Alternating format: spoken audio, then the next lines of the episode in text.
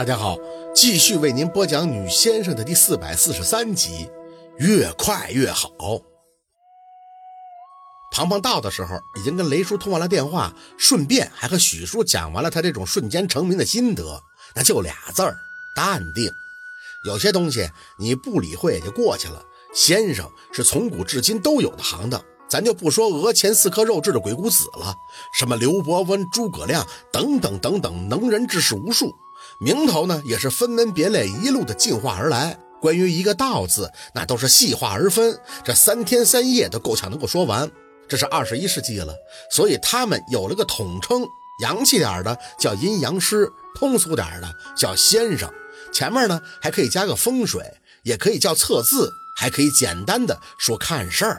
为什么会关注度这么高呢？一神秘，二宝四是得益于这个叫马蛟龙的前辈，他的意外出名，让这个行当在某些圈子里享受到了艺人般的待遇。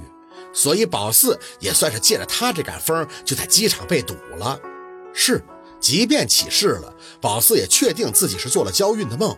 但这种运，臭不要脸的说一嘴，哼，还是苦恼的，因为他不想被过度曝光，有点被消费的感觉。宝四呢，也不想让他商业化，所以会有些微的不爽。亮亮吧，这事儿也和雷叔说了，他说他会处理的，过段时间事儿就应该淡了。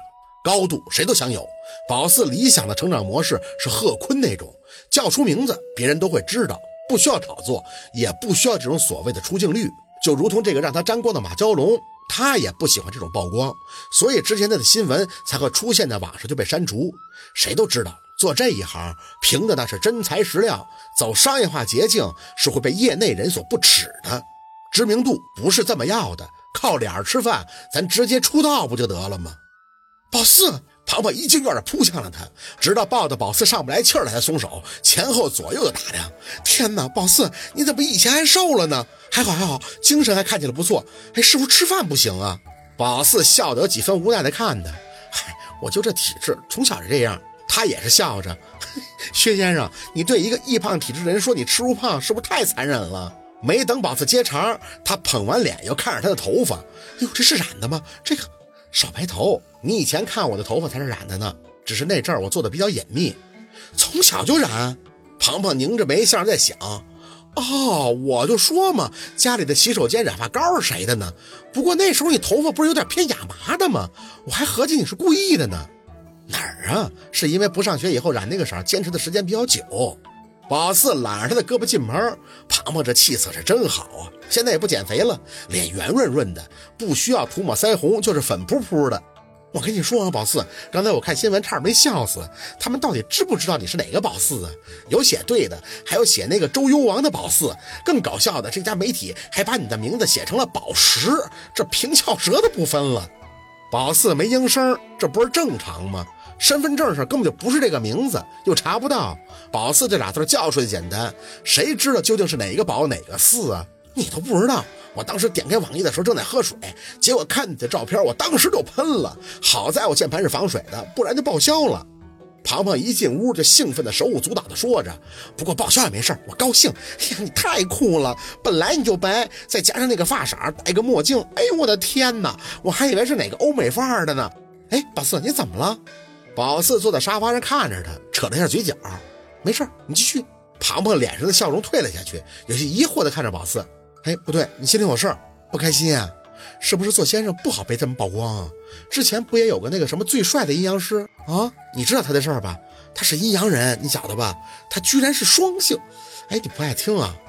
宝四嗯了一声，递过水给他。别拿人家的身体说事儿，谁都不想那样。哦，庞庞接过水杯，坐到宝四身边。嗯，我知道，只是我没想到嘛。以前我觉得他多帅呀，你记得吗？我还说你一定会到那个高度呢，还说要给你写个小说呢。哎，宝四，你有机会碰到他吗？宝四摇了一下头，哎，不知道。庞庞喝了点水，放下杯子，仔细又端量了宝四一阵儿，真有心事儿啊？到底怎么了？闷闷不乐的，想陆二了？宝四没吭声，庞庞倒是笃定上了。哎，我知道他的事儿了。秦三也说了，他为了救你妈妈出车祸了吗？不过我听秦三讲，他现在恢复的还挺好的。你别担心，陆二那个人一向喜欢显摆你的，他要知道你现在这么有名气了，他肯定会得意的。宝四叹出口气，哎，胖，你出过国吧？啊，出过呀。庞庞愣了愣，你指的是什么国家呀？我最远的去过美国，去的夏威夷。签证好办吗？庞庞盯着宝四的眼，还是点头。还可以啊，旅行签证，自己要是嫌麻烦的话，旅行社就能搞定啊。再不济，有很多代理机构啊。怎么，你要出国去找陆二啊？没用宝四回答，庞庞就自说自话上了。还对你来说，这都不是事儿啊。陆二他们家不就这方面人脉广吗？海关的关系，出入境的关系。我还记得最早温琪做贸易公司，海关有什么问题都是陆二找人帮忙。这个宝四也有印象，只是雷叔在电话里的意思听得也明白。他说护照下来了，随时取是没问题，但是签证只能靠他自己了。雷叔什么性格，宝四了解，简单利落。他明明知道宝四着急要去多伦多，还这么说，那就是不让他张嘴。所以他的心想不悬着都不行。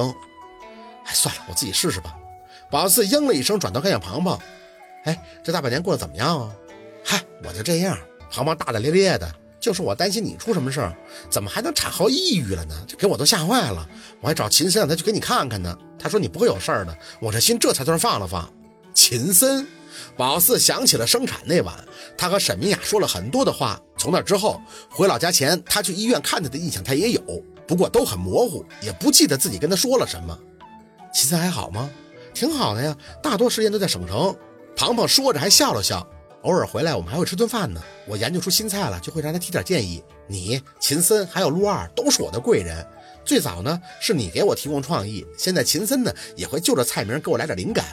陆二，宝四没明白，陆二帮你什么了？庞庞捂着嘴笑。你忘了，你怀孕的时候有一次看我写的东西不停的哭，陆二给我来电话批了我一顿，说我写的东西太矫情，毫无正能量。他下了死命令给我，说是必须写一篇文，让你把那个该死的泪如雨下给忘了，不然你情绪要出了什么问题，他找我算账，我都吓死了。该死的泪如雨下，他就这么跟你说的。宝四那段时间的确是敏感，别说看故事了，就是看个煽情点的小品，他都哭得不行，也不知道是什么毛病。哪儿啊？他是惜字如金，就俩字儿，改喽。这声音没冻死我，不过我总结出来，他心理活动就是那意思。庞庞笑着搂住宝四的肩膀，哎，你们家男人多高冷啊！但架不住我是写小说的呀，我有天马行空的想象力，我会揣摩嘛。但他也的确是帮到我了。我现在每次写都写两篇文，一正一反，就相当于是鸡汤和反鸡汤，效果特别好。宝四轻笑着摇头，并没有应声。哎，宝四啊。庞庞嘻嘻哈哈了一阵，就恢复正经，拉过宝四的手，很认真的看他。你现在要办签证出国，是很想孩子吧？嗯了一声，老实的点头。那我可不可以问个八卦的问题？宝四斜眼看他，你从高中就开始八卦，不问八卦的问题，还是庞庞你了吗？庞庞差点没憋住就破功了，清了一下嗓子。好好，那我就大大方方问了啊，你是想孩子比较多呀，还是想陆二比较多呀？陆二啊。没犹豫就出口了，庞庞很惊讶，这心里不对呀，不是说妈妈生完孩子就和老公略微的疏远了吗？合着这丫头神神叨叨的，是上这揣摩宝妈的心理了。宝四呼出口气，别人啊我不知道，我想孩子每天都得看看宝宝的视频，但是我更想陆二，这种想和想孩子是不一样的，就像是倚靠，不管他在做什么，不管他个人怎么样，宝四总是习惯着背后倚着这么一个人。他不在，宝四心里每时每刻都很不安。庞庞挠挠他下巴，孩子和陆二在你心里各占百分之多少啊？宝四摇头，没有可比性，就是陆二很多。或许也有原因是我没有带过孩子吧。他们一出来，我还没好好看一眼就被抱走了，我缺席了他们的一部分成长，所以呢，我是没有这方面回忆的。缓了口气，宝四继续的说着，回忆的也就是他们在我肚子里的场景。我隔着个手机屏幕看他们，会跟着笑，心里也会很难受。但我知道他们现在很好，很健康的成长，将来啊也一定会回到我的身边。可是我很担心陆二，我怕他有事儿。这种心态是不一样的。庞庞没再多问，或许也意识到了自己问错了人。宝四现在这种情况根本就不是个正常的家庭模式啊。宝宝和丈夫都没在自己的身边，甚至她的孩子都没吃过她的一口奶。对孩子，宝四更多的是内疚；对陆二却是担心。宝四说的这些就会难受。庞庞见状就不敢再问了，直说长嘴：“哎呦呦，怪我怪我，我没事瞎问你这些干什么呀？宝四，你别怪我啊，我是看到你新闻以后就兴奋的脑缺氧了，所以这说话就不过脑子。哎，这这这，那这样吧，为了弥补我的错误，你签证的事儿我给你解决吧，我给你找个靠谱、效率高的代办机构，你看怎么样？宝四睁大眼，真的会多有效率？庞庞的胸口拍得很响。你这么急，当然越快越好了呀。好，今天的故事就到这里，感谢您的收听。喜欢听白，好故事更加精彩。